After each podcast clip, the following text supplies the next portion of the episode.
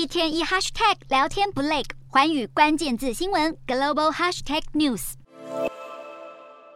远望五号早已驶离斯里兰卡，但印度和中国的口水战却越演越烈。从干涉他国主权吵到中国“一带一路”，如今印度驻斯里兰卡高级专员署在 Twitter 指控中国将台海军事化，首次将两国矛盾扯上台湾。这是印度政府首次使用这样的措辞，也是印度在边境与中国剑拔弩张的局势下罕见的涉入两岸议题。有学者指出，印度借此将更强硬的措辞常态化，来创造新的谈判筹码。未来两国谈判时，印度可以以将停止使用这类措辞作为筹码，因为印度知道中国不想让多条战线的局势升温，所以正尝试指出中国对台湾行径的不适，创造过去不存在的新筹码。印度时报则在社论中指出，这是印度政府行政部门分支首次如此形容台湾海峡局势，这代表印度对中国发言口气的重要转变，显示印度政府在台湾海峡议题上不再因为担心激怒北京而语带保留，反而是直接批评。社论甚至指出，现在是印度在台湾议题上做出更大胆表态的时候，印度也该考虑派遣高阶代表团访问台湾。不过如此一来，印中两国关系势必会彻底决裂。